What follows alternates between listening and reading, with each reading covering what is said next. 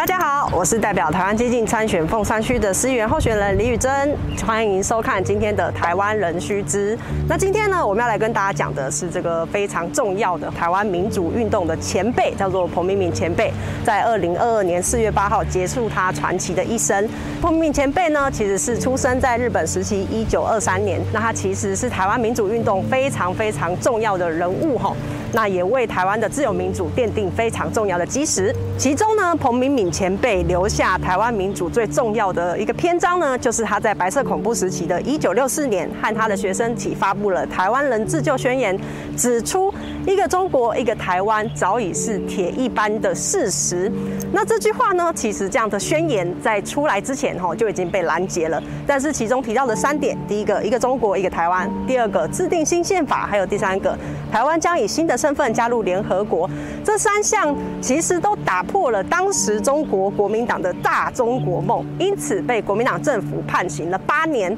但这样的宣言呢，也告诉当时的台湾人哈，在这个党国封锁的乌云密布之下，其实有更明亮、更宽广的世界值得我们去追求。或许很少人会知道，其实彭家呢，也是我们高雄的凤山人哈，然后也是医生世家。那这个彭明敏的父亲呢，彭清靠，他其实开设的是彭产妇人科病院。那他的伯父呢，开设的则是凤山育人医院。在一九三八年，大东公学校要增设校地的时候呢，捐赠者其实就是彭家。那我们可以看到，因为少子化的关系，目前呢，大东公学校的部分用地也已经改建成为大东文化艺术中心，就紧邻在目前的大东国小旁边。那当时的彭家大宅呢，其实也是凤山的知名地标。根据资料照片的显示，还有老凤山人的描述，哈，这个彭家大宅呢是采半欧式半日式的建筑，白天看起来风光明媚，夜晚有如欧洲的古堡。很可惜，这样充满时代背景的彭家大宅呢，已经在一九八零年的时候拆除喽。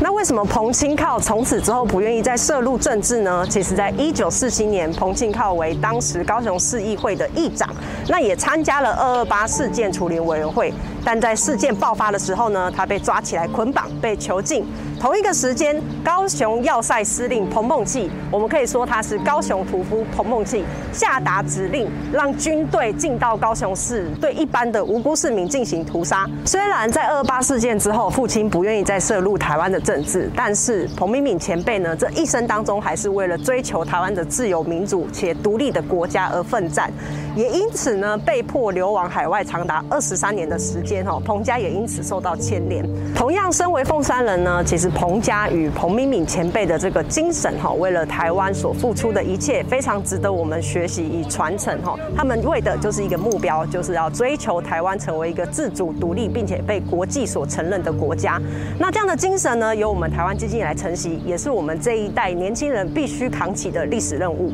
我是代表台湾基金参选凤山区的市议员候选人李宇珍。如果喜欢我们的影片的话，欢迎大家按赞、订阅、分享。那台湾的须知，我们下次见。